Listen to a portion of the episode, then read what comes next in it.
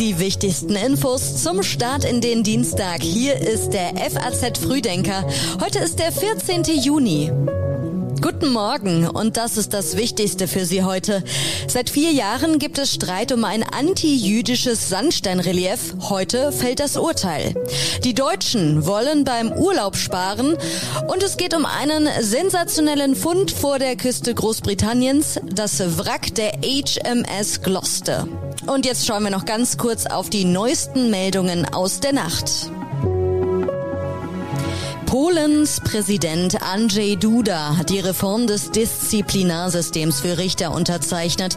Warschau hat sich damit dem Druck aus Brüssel gebeugt und erhält im Gegenzug 35 Milliarden an zuvor zurückgehaltenen Corona-Hilfen. Israel hat Istanbul-Reisende zur sofortigen Heimkehr aufgerufen. Israelischen Touristen drohen dort offenbar Entführungen und Mordanschläge durch iranische Agenten. Die Corona-Zertifikate der EU sollen weiter genutzt werden können. Die entsprechende Verordnung soll um ein Jahr verlängert werden.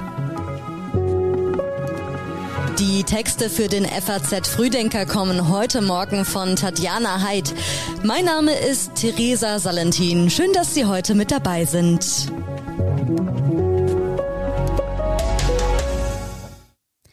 Seit vier Jahren wird juristisch darüber gestritten. Jetzt will der Bundesgerichtshof eine Entscheidung verkünden. Muss das anti-jüdische Sandsteinrelief an der Wittenberger Kirche entfernt werden oder nicht? Bei dem Rechtsstreit geht es um eine als Judensau bezeichnete Schmähplastik an der Stadtkirche in Wittenberg in Sachsen-Anhalt. Der Kläger will, dass die Plastik entfernt wird. Er sieht darin ein Beispiel für die Verfehlungen der Kirche im Umgang mit Juden. In der mündlichen Verhandlung vor zwei Wochen sagte der Vorsitzende Richter Stefan Seiters, für sich betrachtet sei das Relief in Stein gemeißelter Antisemitismus. Das Relief aus dem 13. Jahrhundert zeigt eine Sau und auch zwei Menschen. Durch Spitzhüte sollen sie als Juden identifiziert werden. Im jüdischen Glauben gelten Schweine als unrein. Die Stadtkirchengemeinde bezeichnet das Relief als ein schwieriges Erbe, aber ebenso als Dokument der Zeitgeschichte. Der Kläger hat schon angekündigt, im Zweifel noch vor das Bundesverfassungsgericht zu ziehen. An diesem Dienstag beginnt der Deutsche Bauerntag in Lübeck. Auch die angespannte Lage auf den weltweiten Agrarmärkten ist Thema. Bei dem Verbandstreffen dürfte es unter anderem darum gehen, wie sich die Lage auf den weltweiten Agrarmärkten durch Produktionsausweitungen in Deutschland abmildern lassen könnte. Bauernpräsident Joachim Ruckwied sagte der deutschen Presseagentur, die Politik müsse jetzt alles tun, damit wir in Europa einen Mindestlohn, einen gleichen Mindestlohn bekommen, dann hätten wir die Chance, im Wettbewerb bestehen zu können. Ansonsten sehe ich die Entwicklung bei Sonderkulturen mehr als kritisch. Und Bundesagrarminister Cem Özdemir hat bereits ermöglicht, dass in diesem Jahr Gras und Pflanzen von bestimmten ökologischen Vorrangflächen als Futter genutzt werden dürfen. Der Bauernverband sprach sich aber dafür aus, zusätzliche Flächen zum Lebensmittelanbau zu verwenden. Viele Höfe leiden aktuell unter gestiegenen Kosten, unter anderem für Energie und Düngemittel. Und die Politik diskutiert, was sich gegen die hohen Preise an den Tankstellen unternehmen lässt. Nach einem kurzzeitigen Rückgang zu Beginn des Monats bewegen sich die Preise wieder aufwärts, trotz der gesenkten Steuern auf Diesel und Benzin. Für den Automobilclub ADAC steht fest, die Steuersenkung landet zum großen Teil bei den Mineralölkonzernen. Bundeskanzler Olaf Scholz sagte, Es ist jetzt richtig, dass wir wegen der aktuellen Entwicklung der Preise genau hinschauen, dass auch das Bundeskartellamt sich jetzt bemüht, das Notwendige zu tun und dass wir dabei aber auch untersuchen, ob die Instrumente und Möglichkeiten, die wir haben, ausreichen und uns dann auch nicht scheuen, gesetzgeberische Maßnahmen zu ergreifen, wo wir Effizienzdefizite feststellen. Deutschen wollen beim Urlaub sparen. Zwar jubeln die Reiseanbieter, dass die Urlaubsbuchungen nach Corona wieder Fahrt aufgenommen haben, doch schon droht der nächste Dämpfer. Eine Studie im Auftrag des Wirtschaftsprüfers und Beraters PwC, die der FAZ vorliegt, zeigt, Aufgrund der überall anziehenden Preise wollen die Deutschen auch das Thema Urlaub beim Sparen nicht ausklammern. Drei von vier Bürgern wollen demnach mit Reisen künftig kürzer treten. Die hohe Inflation droht die aufgeflammte Reiselust schnell wieder einzutrüben, sagt Ingo Bauer, der Leiter des Bereichs Transport und Logistik von PwC Deutschland. 1021 Menschen wurden für die repräsentative Studie befragt. Das Ergebnis, 72 Prozent wollen sich mit individuellen Reisen innerhalb Deutschlands einschränken, 75 Prozent mit Fernreisen und 76 Prozent mit Pauschalreisen in Europa.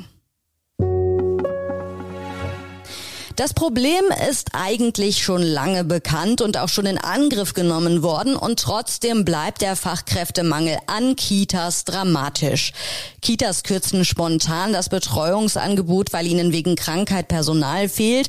Andere führen endlose Wartelisten. Der Kita-Bericht 2022 des Paritätischen Wohlfahrtsverbandes kommt zu dem Schluss, dass die vorhandenen Kapazitäten in jeder zweiten Kindertagesstätte nicht voll ausgeschöpft werden können. Erhebliche Defizite in der Qualitätsentwicklung der Kinderbetreuung und damit in der Umsetzung des sogenannten Gute-Kita-Gesetzes gebe es gerade dort, wo Kinder in schwierigen sozialen Verhältnissen aufwachsen, schreibt der Wohlfahrtsverband. Hauptgeschäftsführer Ulrich Schneider spricht von einem Armutszeugnis. Dennoch lehnen große Wohlfahrtsverbände den sozialen Pflichtdienst ab. Niemand möchte gepflegt oder betreut werden von Menschen, die im Zweifelsfall die Motivation dazu gar nicht mitbringen, sondern verpflichtet wurden. Das sagte Schneider auf Anfrage der FAZ. Nach der ersten Runde der Parlamentswahlen ist in Frankreich eine Debatte um das amtliche Endergebnis entbrannt. Jean-Luc Mélenchon zweifelt das Wahlergebnis an. Der Wortführer des Linksbündnisses NÜP hält Innenminister Gérald Darmanin vor, die Zahlen manipuliert zu haben. So seien etliche Kandidaten, insbesondere in Übersee, nicht dem Linksbündnis zugerechnet worden, um künstlich einen Vorsprung für das Präsidentenlager herzustellen. Laut amtlichem Endergebnis Ergebnis liegt das Präsidentenlager Ensemble mit einem Stimmanteil von 25,75 Prozent knapp vor dem Linksbündnis NÜB mit 25,66 Prozent. Premierministerin Elisabeth Born bezeichnet Mélenchon als obersten Lügner. Er lügt und plustert die Ergebnisse seines Bündnisses auf, um in die Schlagzeilen zu kommen, sagte sie. Am nächsten Sonntag fällt im zweiten Wahlgang die Entscheidung über die Mehrheitsverhältnisse. 15 Jahre lang wurde ein sensationeller Fund geheim gehalten, und zwar das Wrack der HMS Gloucester. Es liegt vor der Küste Großbritanniens. Die königliche Fregatte war 1682 auf eine Sandbank gelaufen und gesunken. Schon 2007 wurde das Wrack entdeckt, aber auch jetzt wird der genaue Standort noch verschwiegen, damit Forscher in Ruhe arbeiten können. Im kommenden Jahr sollen die Forschungsergebnisse bei einer Ausstellung präsentiert werden. Kleidungsstücke, Schuhe, Schiffsgeräte, persönliche Gegenstände und zum Teil noch ungeöffnete Weingefäße konnten geborgen werden, die untersucht werden, genauso wie die Identität der Schiffbrüchigen. 250 der rund 330 Passagiere kamen bei dem Unglück ums Leben. An Bord war auch der Herzog von York. Die HMS Gloucester wurde zum Symbol für die britische Monarchie. Deutschland trifft in der Nations League auf Italien. Heute Abend um 20.45 Uhr ist Anpfiff in Mönchengladbach. Die deutsche Nationalelf trifft auf den amtierenden Europameister Italien. Deutschland wartet noch auf den ersten Sieg in der neuen Nations League Saison. Die letzten Partien gegen die Niederlande, Italien, England und Ungarn endeten unentschieden mit 1 zu 1. Mit einem Sieg könnte Deutschland den ersten Platz in der Gruppe 3 der Liga A erobern. Bei einer Niederlage droht der Absturz auf den Abstiegsrang. Und jetzt gibt es wie immer noch einige Online-Empfehlungen aus der Redaktion für Sie, alle zu finden auf faz.net. In Finanzen lesen Sie einen Artikel über den Kryptomarkt. Der Bitcoin-Kurs fällt und fällt. In Wissen geht es um Bildungswege. Hier heißt es, Meister müssen sich vor Mastern nicht verstecken. Und die Kollegen im Podcast für Deutschland sprechen über den Krieg der Zukunft, was NATO und Ukraine aus Russlands Stahlgewitter lernen können. Wir hören uns gerne morgen wieder, wenn Sie möchten. Der FAZ Frühdenker ist ab 6 Uhr online. Ich wünsche Ihnen jetzt noch einen schönen Start in den Tag.